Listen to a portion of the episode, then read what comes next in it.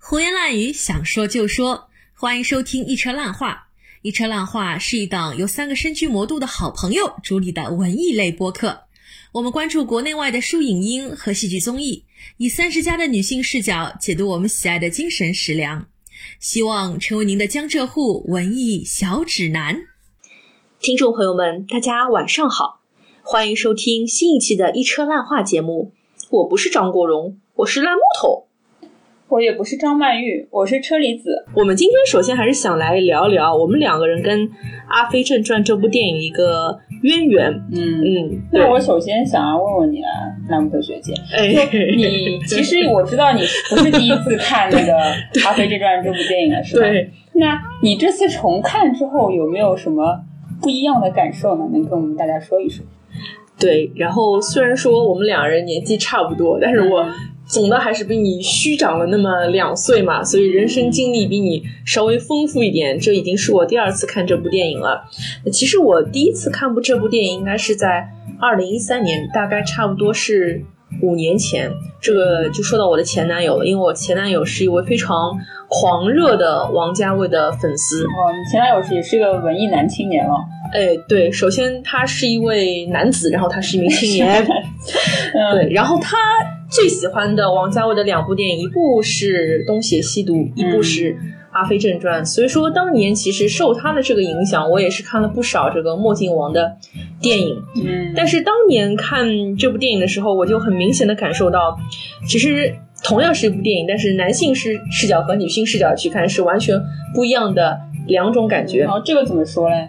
比如说，我男朋友当年给我推荐这部电影的时候，前男友，前男友。对的时候，他强调了我们刚才演过的这一段对话。他说：“你一定要去看这个一分钟，一分钟是里面最最最最经典的一段对话。”我说：“哦。”可是我当时看完之后，我对一分钟反而没有什么太深刻的印象。哦，是吗？那你对什么有印象呢？可能我当时比较有印象的，还是在于就是后期，当几个青年男女他们的感情线越来越紊乱的时候。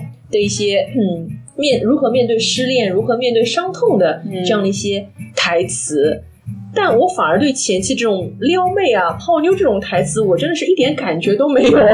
所以这可能真的是男女有别，男女有别。嗯，还有一点，我觉得。跟当年看不一样的感觉是，当年可能是张国荣他的整个光环会比较强大，对，所以我整体会去看张国荣他这个人物在整个剧情当中的一个命运，嗯，所以我当时记得很清楚的是，他去到了菲律宾，去找到了他的亲生母亲，但是他没有给他母亲任何机会，转过身就走了。我当时整个印象我就停留在。张国荣找妈妈，也是小蝌蚪找妈妈这件事情上面，但是小蝌蚪最后没有找到妈妈，就这样走了。嗯，然后这扇门好像就对我关上了。至于后面的情节，其实我当时就有些不记得了。嗯，但是这次重看，因为是在电影院里面，我觉得电影院看电影的一大好处就是你不会错过任何一个细节。嗯，没错。所以后来我才发现，原来我当时以为张国荣这个角色他活下来了。事实上，他其实是在火车上是被人乱枪打死了。对，这个情节比较一个悲惨的一个命运。对，因为当时觉得这可能是个不悲不喜的一个剧情，但现在成了一个一定意义上的一个有人死掉的这样的一个悲剧，所以跟当时这个记忆有点不太一样。可能当时就一直沉浸在这种个人的情感以及他。跟男女的一些爱恨情仇方面，最后没有说上升到一个人的生死这样的一个剧情，嗯，所以这是对我看来是很不一样的。当时我在我是在百丽宫看的，我一边看了还一边跟我身边的小朋友说：“我说我能能要送那么酷的皮子样啦？啊，虚假我的死他啦！对，因为他一直说自己是一只五角鸟嘛，嗯。”所以我没想到，真的是走向了死亡的命运啊！没有想到。然后车厘子学妹，你这次是也是把它当成新电影第一次看吧？对啊，我很惭愧啊，就是我其实是第一次看这部电影，所以完全对我来说是个新片了。就其实我第一遍的，就是作为第一遍来看的话，其实跟你当年第一遍看的时候，可能关注的点比较一致，就是看一些男女之间的纠葛，是吧？当一个就是爱情片来看的嘛。就看看这个张国荣怎么撩妹，对吧？怎么撩张曼玉，然后又后来又去撩了刘嘉玲，对吧？然后两个女人同时爱着这个男人，然后怎么样怎么样？但是这个男人对他们的态度也是就是不是太真诚嘛，属于玩过就踢走的那种感觉。然后我还看到说最后刘德华又出来又爱着爱着张曼玉，然后还有那个张学友也出来说爱着刘嘉玲这样子。我的关注点就是在男女情感这个方面，所以所以我觉得其实。呃，不能说王家卫所有的电影吧，但我觉得至少像这部电影，我们值得常看常新一下。就像我，我隔了五年去看，觉得就像在看一部新电影，跟你没有什么太大的差距。所以说不定过了五年你再看，也会看出不一样的感觉。而且特别有意思。我其实正好是我看完的那一天，我还发了一条朋友圈，嗯，然后里面聊了聊我对这部电影在多年之后重新的一个看法。然后那天其实你在朋友圈里跟我还。进行了一个互动，我觉得我们有一点其实达成了一个一致的，就是关于这部电影的一个剧情啊，嗯，它其实等于说没有什么太一本正经的剧情，对我觉得没有太复杂的那种，对我觉得它跟我们普通的这种我们说 storytelling 那种方式，所谓的这种什么啊，一一定要有个凤头，然后前面百分之二十是碰头，三段式那种讲故事的方法，它其实是不太一样的，它其实从头到尾它没有一个所谓的。高潮，它里面所有人物的一些情感、一些暗流涌动，它散落在每一分每一秒里面，你都可以感受得到。可以说是仁者见仁，智者见智。你看到了爱情就是爱情，你看到友情是友情，你看到的是那种呃畸形的母子关系，就是畸形的母子关系。没错，对对对。看完就觉得，就是王家卫的电影基本上属于没有什么大的剧情起伏波澜，但是又处处都嗯都暗藏着这个剧情，是吧？然后他对人物的这种刻画是非常生动跟具体，然后随着这个人物可能就是。发展过去，嗯，所以我甚至会觉得，嗯，很多人都说王家卫电影是没有剧本的，嗯，但是我相信一部电影它能拍出来不一定真的没有剧本。我相信王家卫所有的剧本，他与其说是在写剧情，不如说他是围绕着人物，他的脑海中肯定是先有了旭仔这个人，嗯，苏丽珍，然后张学友演的那个我已经不知道叫什么的什么，嗯，包括刘德华演的警察，肯定是有了这样一个个。可能在他生活当中曾经出现过的很类似这样的人物形象，然后围绕着他们的人物，他给每个人物都写呃，比如说人物小传，然后给他一些特定的一些角色的设定，每个人都都是自己的一部微电影。我会觉得这里面会有很多片段，你单独去看都是一些非常经典的片段。对，你就发现里面的其实每个人物。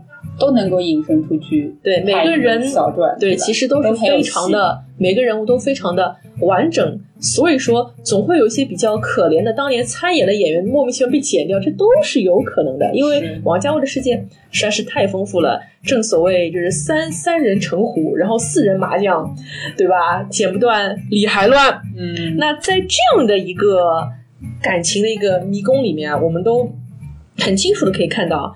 张国荣所演的旭仔这种，他是在一个金字塔的顶端的，对他下面有两个女人，一个是张曼玉，一个是刘嘉玲，就只有两个吗？呃，应该不止吧？对，其实还有一个嘛，他的养母嘛，对，然后那个角色，对，然后在这些女人下面也各自有各自的一些男性角色在在他们的背后，嗯，不管是出于真爱也好，金钱关系啊，他们。背后也有这样的男性角色，所以在这个情感金字塔或者说情感的这个食物链的顶端，对于旭仔这个人物，也就是这个片子的中心人物张国荣这个角色，你你对这个角色会怎么看呢？你觉得他虽然在那个顶端，他真的幸福吗？他享受吗？嗯，每个人都爱他，他真的很幸福吗？我就觉得他应该是给我感觉他是那种表面上看他是一个就是那种浪子的形象嘛，就是也是属于无业游民啊，然后平时大概就是以这种撩拨小姑娘啊、撩拨女性为为这个生存的一种，就是在无聊的生活当中的一种调剂吧。你让他肯定他的最终目的就是跟他的养母之间，可能他要去找到说。我的生母是谁？在追寻就是这个问题，但是他在这个他平时他他并没有就是还没有得知嘛，他一直跟他的养母就是在抗争嘛，就是说要告诉我就是我妈妈是谁嘛，但是他养母就是不肯告诉他，对吧？那他在这个中间就是没有事做了呀，个只能去就是玩女人嘛，就是对吧？你为什么要说出那么直接的话？呃，就与与其说玩女人，我觉得我们可以用。呃，在女性中得到一种弥补，找一种母爱。对对，也是母爱缺失的一种体现呀。对，所以我之前年轻的时候看这部电影，会把它当成一个爱情片来看。现在重新看，一遍，我会觉得这部电影它其实完完全全就是关于。张国荣这个人，这个角色，或者说每一个人，他的人人本身，嗯，因为你一生当中会接触到很多很多这样的异性，但是总有一些人会觉得，我似乎没有办法从任何一段异性关系当中满足自己，或者说没有办法从一段同性关系当中满足自己，因为他觉得他自己天生就有一种缺失，他缺失了母爱，而且他越缺失，就会越把母爱当成自己缺乏母爱当成自己的一种。借口，以至于他没有办法好好的去过他的这一生。我觉得旭仔就是这样的一个角色，所以你就是觉得说他跟那个潘迪华的这个角色，嗯，就母子关系这条线，反而是现在可能对他这个人物来说比较重要的，对一点。对，其实我会觉得，嗯。潘妮华这个角色，甚至会比刘嘉玲或者张曼玉这两个她所谓的女朋友这样的女性角色更重要，因为她跟张国荣之间，他们俩是母子关系，同时他们也是一种敌人的关系，嗯，到最后甚至是一种相爱相杀的关系。他们虽然说彼此在言语上面他们针锋相对，但是当张国荣看到潘妮华在包养小白脸的时候，他也会有一种心理上的一种。不平衡，这种不平衡可能来自于一种嫉妒，来自于母母爱，我连母爱的替代品都要和别人去分享的这样一种不平衡的心态。包括最后潘妮华说我要跟老头子去美国去移民了，他也会说我我什么都不要，你房子我不要，我只要你这个人留下来，就是我宁可你留下跟我苦苦纠缠在一起，我也不要你这个人就不见了。嗯，对，因为潘妮华对他来说。虽然说可能不是他真的母亲，但是这种感情也曾经是母爱的一种替代品。对，这就可能解释了为什么。其实我一开始其实比较不太理解，说他不是说就是等于说他感觉是好像口头上一直不不在乎这个养母嘛，不在不在乎你去干什么，但是他在养母就是前段的时候被骗了之后，他还是去。给他报仇嘛，去打那个小白脸，小白脸嘛，对。对。然后我不知道你有没有注意到这样的一个现象，就是说潘迪华他饰演的是一个早期从上海过来的一个交际花，嗯，然后他在跟张国荣所有的台词当中，他是说上海话的，嗯，但是但是呢，在后期刘嘉玲去找他的时候。啊，潘金华是跟他进行的是一个粤语的一个对话。就你有没有想过，他其实作为一个早期从上海来香港打拼的这样的一个舞女，而且她又是呃以上海话啊，用自己的母语把张国荣给抚养长大。其实他跟他的儿子之间，其实可以进行上海话的交流，也可以进行粤语的交流。但是为什么在电影当中呈现出来的就是这样的一种两个人在两个世界当中这种对话？呃，操持着不同的语言，就是你看的时候会有怎样的一种感觉？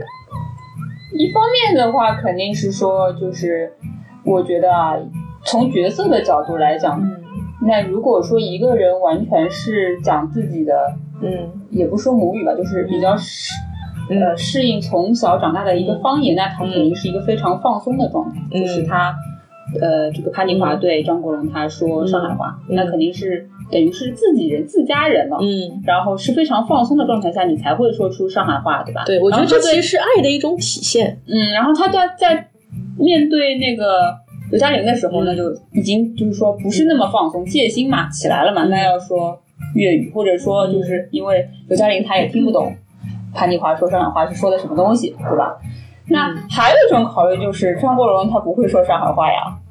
我我觉得，我觉得是是这样子，就说，当我看到潘妮华跟张国荣说上海话的时候，我看到的是那种像阿拉自家妈搿种感觉，就自家妈讲侬辰光就是搿副腔调，我对侬介好，侬对我好过勿啦？侬领得我开心伐？一娘啥啥，就有种看到自己妈妈在数落自己的那种感觉，所以会觉得，虽然说是一个养子，但是他妈妈是把他当成自己小孩在那边数落，这反而是爱的一种体现。然后你会看到这个老女人，她虽然是一个从上海过来一个也算是名媛吧，其实就是一个舞女，呃，处于那种档次不高不低的这种程度，也有点小钱吧。但他面对张国荣这样一个他管也管不住的儿子，他是那种比较丧失了自己一部分的理性，在同自己的儿子进行对话，而且他完全不占一个优势。你看到那个老母亲的那种手足无措的那种感觉，但是当他面对刘嘉玲的时候，他其实恢复了名媛的那一面，而且他最后跟刘嘉玲说了一句：“呃，我不觉得你傻，因为我们每个人年轻时都傻过。”对。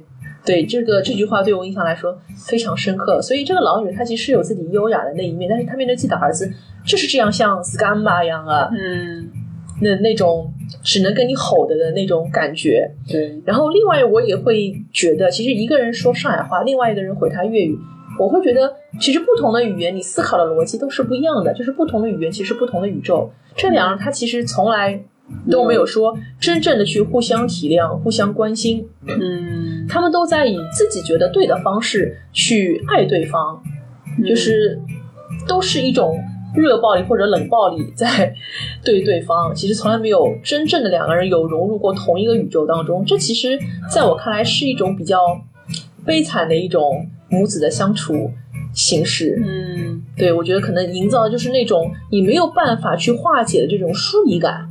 嗯嗯，对，这是我对这两位母子关系的一个理解啊。嗯，这也是我我会觉得我第二遍看会看出跟当年不太一样的感觉。那其他还有几位重要角色嘛？比如说刘嘉玲，还有包括刘德华，包括张学友啊，刘嘉玲，你对他们就是有什么特别的印象吗？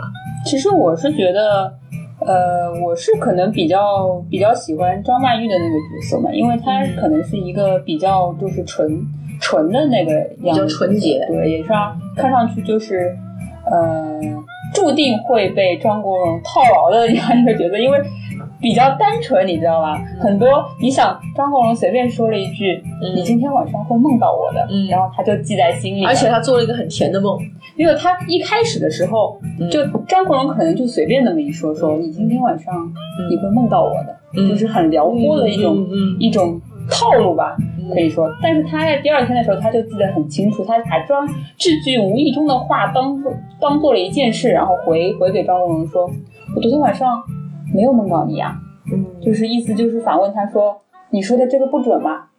对吧？然后我感觉就是完全的就可能被被套路下去了，嗯，然后对吧？然后其实也是觉得可能呃，他这个角色就是在面对包括像面对呃张国荣这样的角色，就是已经是情场老手、情场高手的一个一个样子嘛。然后像包括说面对那个。刘嘉玲这个也是在就风月场上已经是非常游刃有余的，也会也是应该还是蛮能驾驭男人的这种女性的来说，就是她其实并不太占一个优势嘛。她即使说她呃，倒不是在那个跟张国荣大概是呃交往了一段时间之后，她就有意无意说要去试探一下张国荣，说：“哎呀，我表姐要结婚了。”嗯。然后他不让我住了，住在他家里面了。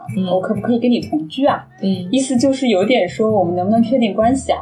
我想跟你结婚啊，你又是什么态度啊？就是这种刺探性的这种，是个正派女孩。对对对对对，就是一个比较正常的女生嘛，就是想说，哎呀，那我跟你像是什么关系呢？已经发生了肉体关系，那总归是要有一个结果了，对吧？没想到张国荣在这个时候就。就像人家说那种，对吧？一旦女生问到了这种问题之后，嗯，他就开始逃避了，她就开始变得说：“哎呀，警觉起来，说我好像应该要赶紧摆脱你的这样的一个一个反应。”其实倒也没有说要马上摆脱，因为张曼玉最后是自己说。因为张曼玉她其实也是一个等于说是要要点面子的人嘛，说你你既然不给我这种答复，他说那那我走了，我走了不会再回来了。嗯，虽然最后其实以拿东西为借口回去了，对，但是真的就是。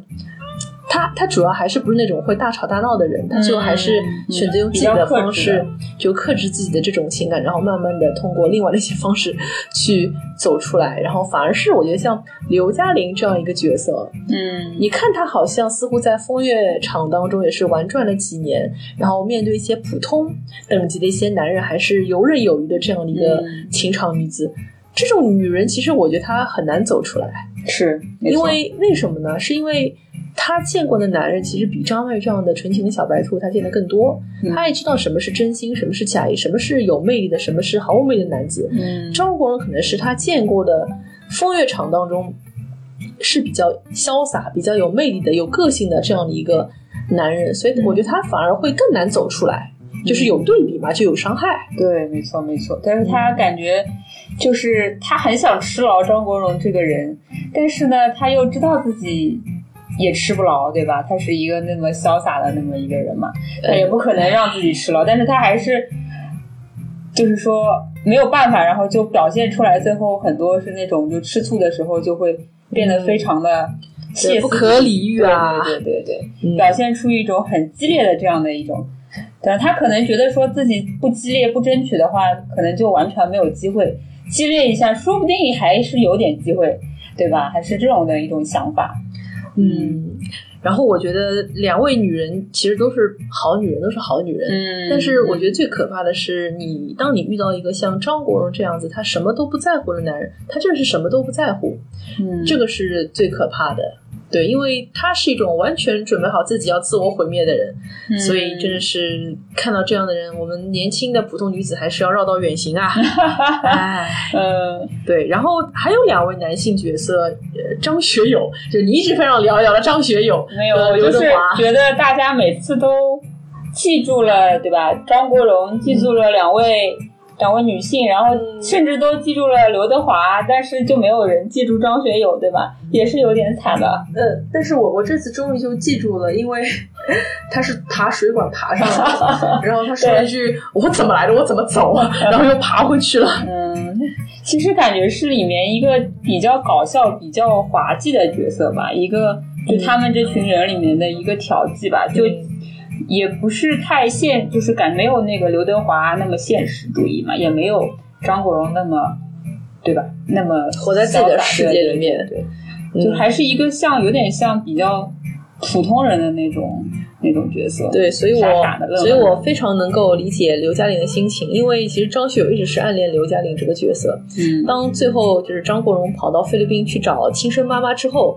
他其实有把自己一串车钥匙交给了张学友，说：“我知道你一直很中意他，你就拿去吧。”当时我还没看懂，嗯，给了串车钥匙哦，后来才明白，车钥匙比喻的就是刘嘉玲啊。然后，哎，有点这个意思，对对，就是这个意思。然后我非常能够理解刘嘉玲最后跟张学友就是在雨雨夜当中跟他说句话，说：“你不要喜欢我啊，那个你这是什么意思呢？接盘侠啊，嗯，就觉得。”就算我喜欢的人，他今天他不在香港去菲律宾，但是也轮不到你。就是爱情这个东西，它是不能去替代的。一个人不能取代另一个另一个人，因为他就和我们普通的女观众一样。因为你看了那么多张国荣，就是如此撩妹，就如此让女女性就是魂牵梦萦的这样的一个形象。嗯，然后再对比旁边就是张学友，你你会觉得你愿意接受张学友啊？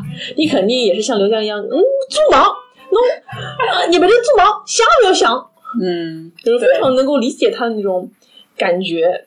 嗯嗯，就是我感觉当下的那个出现的男人肯定是都是入不了凡，因为你已经 对对吧，接触过张国人这种顶级货色了，对吧？就是 你不可能再去接受一些嗯，对吧？其他的就是完全没有魅力，要差好几个等级的这种这种男生了。对对，没错。但是我觉得可能那个张曼玉那个角色。嗯，他其实心里面还是有一点点波澜，或者说他其实可能会比刘嘉玲早早走出来嘛，对吧？因为他，我感觉他就是后来不是刘德华那个角色，就他碰到刘德华那个角色嘛，然后就跟他聊天说，嗯，就没有人可以聊天嘛，就又很想找人倾诉嘛，对吧？然后就找。刘德华去在那边聊天，说，呃，就讲他跟张国荣的事情嘛，怎么样，怎么样，怎么样，怎么样，嗯，讲他的苦恼嘛。那其实刘德华也很知趣的，没有接话嘛，他就说，你跟你男朋友的事情，我其实是帮不了你。嘿呀嘿呀，对对对。那你觉得他当时有没有一点点喜欢张曼玉的那个角色呢？嗯，我觉得，因为这部电影它是个非常微观的事件，里面来来去去什么几男几女，他们彼此互相喜爱、厌厌恶，这些情感都是有可能性的。嗯，所以在这个电影的世界当中，我觉得刘德华是喜欢张曼玉的，嗯，因为其实大家都是孤独的人儿嘛，嗯，但是我感觉他还是一个，就是因为他知道比较克制，对，比较克制，然后而且他其实是本来就是有一个就是说旁观者的这样的一个一个视角在看这些人的情感纠葛嘛，对，然后他可能也是知道说这个女孩子不是那么容易就能走马上走出来的，就是对吧？然后他自己又知道自己可能。也是还是要飘荡着，不能说完全安定下来，所以也没有去聊骚这个这个这个比较纯情的妹子了，对，也没有说趁虚而入或者怎么样了。她自己后来不是去做跑海员了吗？对对，哎，人跟人的缘分就是这样的奇妙啊。不过这也是我比较欣赏这种关系，正所谓。情深缘浅，有缘无分呐。嗯，但我觉得刘德华这个角色其实是这次我重看《阿飞正传》带给我很大很大的一个惊喜。嗯，因为我之前看的时候脑子有点短路，就是我何止没有记得张学友，我连刘德华这个角色都没有记住。哦，他去这样子，我连他去跑船了，最后遇到了张国荣，最后两人还展开了一场大逃亡，这个剧情我也完全都没有记到，是吗？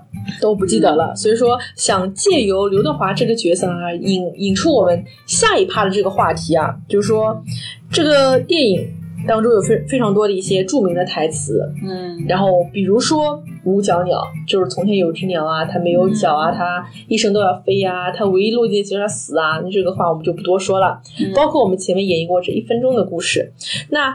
这次啊，我们两人对吧？去重看《阿飞正传》，有没有什么台词是你觉得除了这两句最经典台词之外，给你印象非常深刻的呢？嗯，我其实还是呃比较关注的，就是说刘嘉玲她有点为难那个张曼玉呃，女人为何为难女人嘛？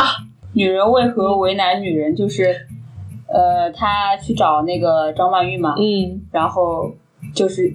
等于是说宣誓主权嘛，这个男人，对，这个男人是我的嘛，你就是不要，就他即使以前跟你跟你有过一段情，他现在是我的，对吧？然后张曼玉就跟他说，呃，这个事情其实我已经释怀了，不能释怀的是你，是吧？然后他他现在也是不要你了，等于。就是一个这样的对，就是我已经走出来了。对，我们慢慢在里面在里面享受吧，或者说你慢慢在里面自己 自己自怨自哀吧，这样子是吧？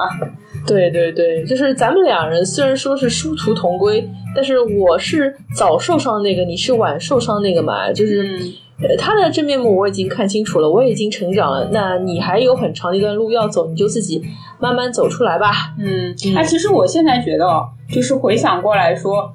我当时以为刘嘉玲是一个狠角色，但是张曼玉的这段话 是甩尾她的，对甩尾她的这段话反而是看似嗯非常冷静无所谓，但是其实是一把利刃就刺到刘嘉玲的心里面了。哎，我其实已经释怀了，是你自己在那边没事儿找事儿。对，所以说情感上不光有先来后到一说，在什么失恋的经验上面也有先来后到这一说。所以有时候我经常会觉得啊，嗯，我在面对我身边的一些朋友他们失恋的一些事情的时候，我总我总会觉得，嗯，有些事情嘛，间接经验你是不能传授给别人的，我不能告诉别人说啊，这个是时候你应该怎么做啊，啊，这个人啊，他不灵光的呀，怎么怎么样？我觉得。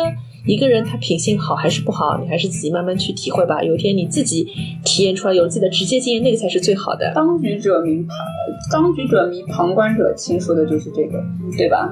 对对对，所以说这这这段对话是我印象当中非常非常深刻的，而且那个场面是呃，因为张曼玉她是在南华会就是做那个售货员嘛，对，所以那天晚上应该是踢完了一场球，然后整个场地就是有很多那种。呃，空瓶子的一些废渣渣啊之类的，就是一片废墟。所以最后刘嘉玲是坐在了一片废墟上面在哭。然后张曼还跟他说一句：“嗯，我我们要关门了，你哭一会儿就走吧。”没有他，没有他是这么说的：“我们要关门了，然后你还你还可以在这边坐一会儿。” 但是但还是让人很伤心啊！对啊，对啊，就坐在一片废墟里面哭，然后也没有人会安慰你的。嗯，你会就就在会觉得处在刘嘉玲那个位置就是。特别悲情，就是你的前任张曼玉，她已经算是走出来了吧？不知道真的没有没有走出来，可能表现的时候已经走出来了。但是她是一个，至少她在那一刻她明白了这个道理，对对，明白了我和张国荣就是有缘无分的，嗯，然后也也没有女人会跟他有有缘分的，嗯，对吧？道理大家都懂的，对，嗯，是的。然后还有一段台词是让我觉得我是整个人在。呃，电影院里面笑出声来的是我前面说的啊，刘德华，懂了懂了，大家都笑出声了是吧？是是吗？你们你们也笑出声，对，笑出声了呀！就是一个感觉，突然大家在就是很唯美的说起了五角鸟五角鸟的这个故事嘛，在一个很浪漫的一个或者说是一个对呃非常怎么说的一个气氛当中嘛，然后突然刘德华刘德华就来了句什么五角鸟啊？你飞给我看呀！你这种话骗骗女孩子就算了，你骗我，那你都没有的，对啊，想不要想，想也不要想。像你这种人，对吧？你搞护照就搞护照，还找这种什么黑帮搞假护照，搞得又没钱，对吧？人家还现在来追杀你，害我也牵连进去了。对啊，搞得就是曾经我有一刹那以为这两人会展开一场就是。断背山一样的逃亡式的那种剧情，好吧，两个人一起逃到外国去了。没想到说那个刘德华来了这么一出的台词，然后就你们很拆台，你知道吗？突然大家是那么，就之前都是一个非常对沉浸在王家卫的那种调调里面，然后突然刘德华来了这一句，然后整个感觉整个电影的气氛都不对了呢，然后全场也是大笑。是是是，然后。你你那场可能观众还很多是吧？对对对，观众可能大家都哄堂大笑。但因为我那场看的是比较早场的电影，基本上我跟我基友两个人是包场，所以就笑声寥寥，嗯，实在是忍不住要笑啊。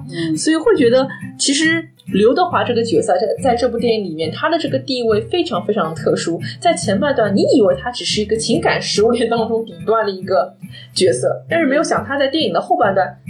起到的是这么一个戏剧化的一个效果，可以说他和旭仔这个人物简直就是冰火两重天，或者说他们两人就是梦境和现实的一个对比。刘德华他太现实了，包括他和张曼玉进行的一种情感互动也好，他跟对那个旭仔进行这种言语上对话也好，你会觉得他就是个 real 耿直直男，接地气。嗯，对我想到了就是，呃，张曼玉，呃，跟他说。就是借借他借着他钱嘛，借他钱回家嘛，然后就过来还钱嘛，还钱，然后，然后就跟刘德华说啊，我要先走了，我要回去上班了。嗯，然后刘德华就问他说，哎，你这么晚了还上什么班啊？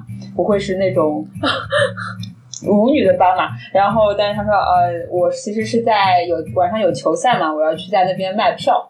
然后刘德华这时候就来了一句说，哦。球赛啊，那我以后看球赛可以不用买票了。我以前还是很喜欢看球赛的。我就是觉得说他这个话接下去就完全跟张曼玉这个角色没有任何的互动性，只是在说自己就是啊，我很喜欢看球，那我可以可以，就等于是把本来说有可能发展发展可能发展成恋人的，但是完全已经把这个。角色已经转到朋友当中去嘛，就是啊，我是你成为你的朋友之后，我可以过来蹭个蹭个球赛啊，或者这样子，对吧？这也可能是一段 relationship 的开始嘛，就是比较含蓄，对含蓄，至少大家就是有了一种 connection 嘛，对对对对，不可能像张国荣一样一开始说硬撩，对吧？你晚上做梦会梦到我的啊，这种就是啊，对，跟人就是人的人设或者说外形也感觉不太对，你知道吧？张国荣就是一亮相你就感觉说这个人。太有魅力了，太有魅力，走路的样子也是，然后头发梳梳，对吧？梳的油光满面，然后刘德华那个角色就是一个一本正经经的在晚上巡逻的这个公务人员，是个警察嘛，对吧？在那边要巡逻。对，而且他就是还是非常善良的这样的一个人，嗯，还是非常善良的。包括他看到张曼玉晚上大大雨天一个人坐在楼下在等他，还会去找张国荣说：“哎，有人在楼下等你。”其实是非常善良的这样一个人。但是呢，女孩子会喜欢哪一种呢？当然还是喜欢那种，对吧？油光满面的，对吧？有时候也许强撩也是可以撩出感情的。嗯，这个我觉得可能还是适用于说。就是那种比较纯的妹子，就是我感觉是在我就是情窦初开的时候会喜欢这种男生更多一点吧。嗯，但我觉得其实我们就是因为经历了这样一个个不能说是渣男吧，经历了一个个这样的形形色色的男人和女人呐，嗯，然后渐渐的就成了一个感情方面对自己更有了解的这样的一个人，大家都在成长嘛，嗯，对，就是这样。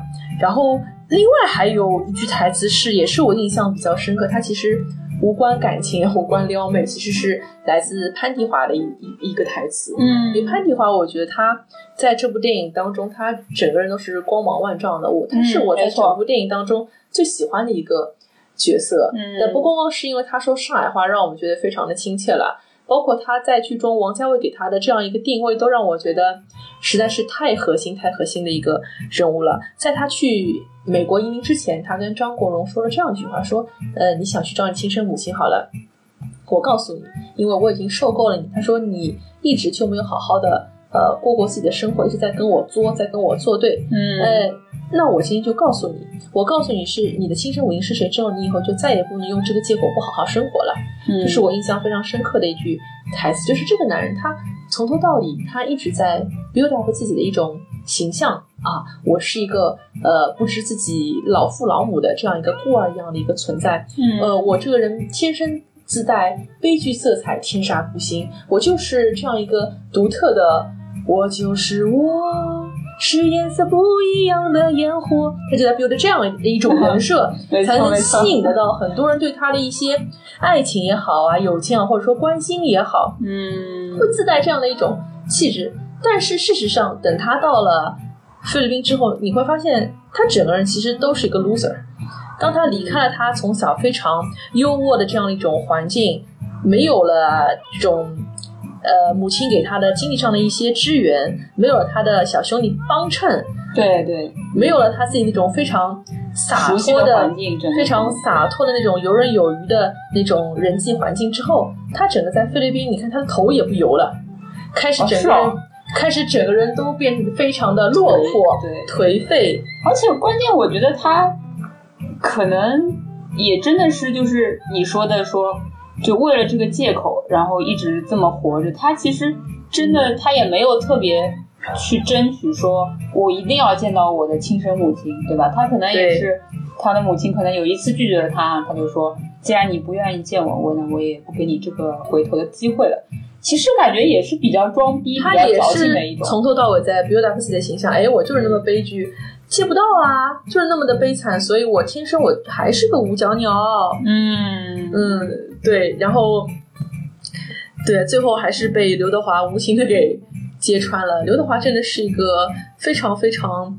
对吧？也是一位核心角色啊。嗯，我觉得他他这个角色，我觉得后人应该加以去研究一下。就是这样子，是他这个角色说出了观众们，嗯，或或者说是那些直男观众们的现实生活中是，就是你会觉得你多看几遍这个电影，肯定会觉得说，怎么有这么装逼的人设，对吧？怎么有这么呃这种义无反顾，说我什么都不要，我也不要好好活着，我就是为了一个念想。然后一个念头这样子，对吧？嗯，他可能就说出了这种其他人有些人的心声嘛，就是你自己就是在装逼，对吧？对啊，就是这种不切实际的。包括像他死亡的这种方式，让让我也是觉得非常啼笑皆非。是因为自己去呃惹怒了黑帮，然后自己也是一个没有思考力、没有行动力的人，明明知道这是人家的地盘，人家在外面都是有兄弟有家伙，他自己在里面偷偷摸摸的搞了人家的老大。对吧？然后明明知道自己肯定是凶多吉少的，还是做了这样的一件事情，其实是一个不像是一个成年男性的这样的一个思路。嗯，所以完全就是一个巨婴嘛，一个完全没有长大的巨婴，他从来都没有真正的长大过，除了玩女人这一点之外。对，所以这让这次的重看让我看到了他整个人的一种悲剧色彩。嗯，对，非常有意思。嗯，对的，嗯，这样。对我，而且我所以我觉得说，其实王家卫他。这个电影里面，我觉得像有些电影，我们说就记住的是说剧情啊，或者说是记住的是这种呃剧情的走向啊，然后看完电影会觉得说有一个什么感想啊，对吧？有一种启示啊。但是我觉得王家卫的电影大多数可能就是一种感感觉，对，一种那种当时那个情境下他这个人物给你传递出的一种一种。特殊的这种感觉会萦绕在心头，说挥之不去，印象特别深刻。对，而且我觉得这部电影它不适合去写一个影评，或者说你去写一个 whole picture，我觉得它更适合去进行片段式的那种分享的分析，单独的拎出来看会觉得更有趣一些。特别是王家卫的电影，就是台词嘛，台词会玩味一下，就会比较特别有感觉。他说的每句台词，你就会觉得说都还蛮有意思的，是吧？对，然后这部电影是一九九零年的电影，嗯，距今已经二十八年过去了，嗯，但是我还是会觉得拿到现在来看，还是会觉得里面整个那种，呃，因为他在亚热带嘛，后来去了菲律宾，那就更热了，整个那种亚热带的那种热浪，就是从荧幕当中蔓延到了荧幕下面，它的整个。情感的那种氛围的塑造，非呃非常非常的厉害，让我觉得观众们看电影可以感同身受，至少我们在看的时候觉得自己是入戏了，不不像现在很多电影，说是说也是对吧？呃，打着所谓王家卫的旗号，但是拍出来觉得真是一秒钟就出戏啊。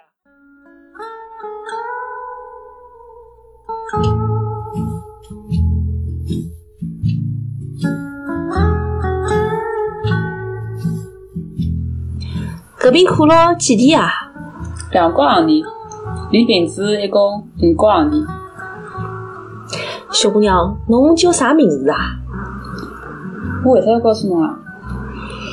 嗯，侬应该叫苏丽珍。啥人告诉侬听啊？侬今朝夜到做梦会得梦到我啊？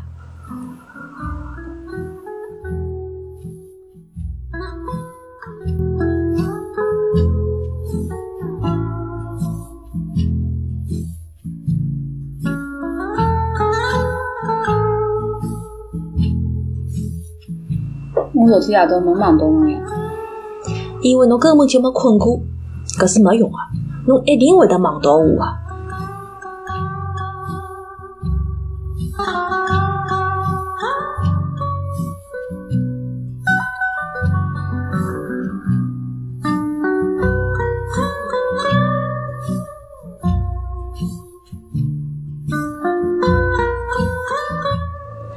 侬今朝看起来有眼勿大一样吧？有啥勿一样啊？侬耳朵都红了，侬到底想哪能啦？没呀，就想帮侬交个朋友呀。为啥子要做侬朋友啦？看看我手表，有啥好看的？看一分钟嘛。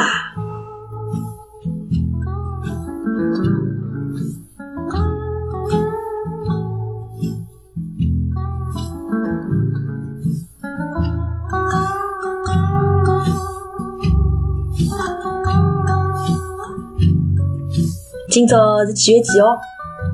七月七号呀。两零一八年七月七号夜里向八点钟之前一分钟，侬帮我两家头蹲辣一道。从现在开始，阿拉俩就是一分钟的朋友。